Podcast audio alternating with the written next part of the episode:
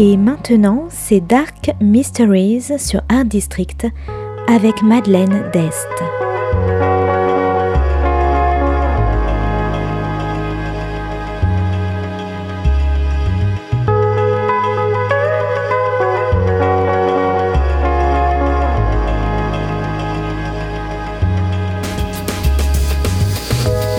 Welcome to Dark Mysteries, a book review show devoted to crime, mysteries, thrillers, and the dark side of human nature. I'm Madeleine D'Este. Join me as I talk about great books in the crime and mystery genre. Today's book is Mayan Mendacity by L.J.M. Owen. Published by Echo Publishing in 2016, today's book is all about archaeology, family, and revenge.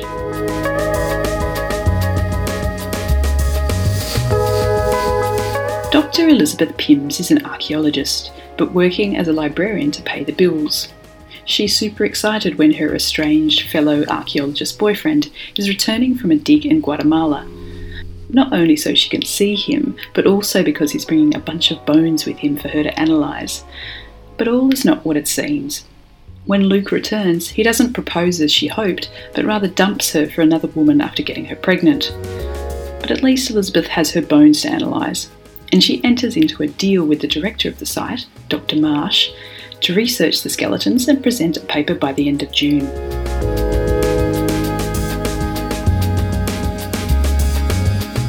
Now Elizabeth just has to squeeze in her research into her weekends because she needs to keep her librarian job to help her family. Elizabeth lives in a house with three grandparents and her brother and sister. The family is close knit now. There seems to have been some issues in the past, and the family gathers around food and regular family rituals like games night. Her brother's illness railroads her research, and someone has been tampering with her boxes of bones, adding things and rearranging other things, delaying her research findings and enraging Dr. Marsh. And then a highly emotive colleague from the library drops a bombshell.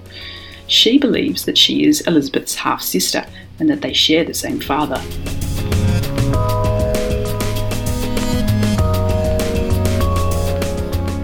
Interspersed with Elizabeth's story is the story of Lady Six Sky, a Mayan noble from the source of the bones. Lady Six Sky has been named as the new ruler, and yet she cannot escape the grip of a sadistic warrior who her father has selected as her husband. But Lady Six Sky is not so submissive. Now, Mayan Mendacity is a rather different mystery slash crime novel. The mystery itself is happening in the past, some 500 years ago, as Elizabeth tries to understand what happened to the skeletons.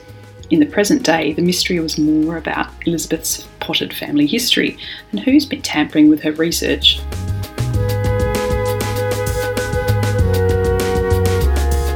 Now, it's really nice to come across an introvert main character. Elizabeth is hardworking and committed, she's probably taking on too much, but she's determined to get back into archaeology and help her family at the same time. She drinks a lot of tea and often needs to hide away from people to regain her strength. There is also quite a bit of technical detail in the book, from archaeology to bone analysis to DNA testing. Now, this book doesn't skimp on the science, but without boring a layperson like myself. Elizabeth's family is intriguing and diverse her Welsh maternal grandfather and French grandmother, as well as her Chinese paternal grandmother, all live together in one house. Now, this is the second book in the series, and I felt I was missing a few key bits of information about the family dynamics. But aside from that, it was very easy to enter into the world of Dr. Pimms in Mayan Mendacity.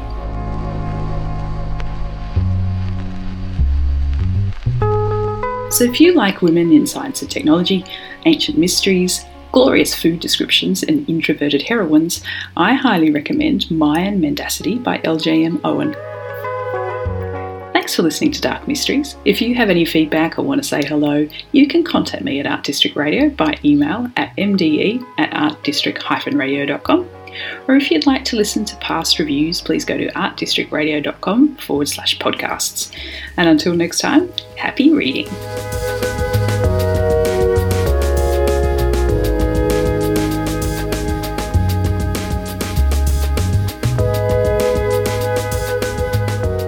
C'était Dark Mysteries sur Art District, la chronique en anglais de Madeleine Dest qui nous vient directement d'Australie.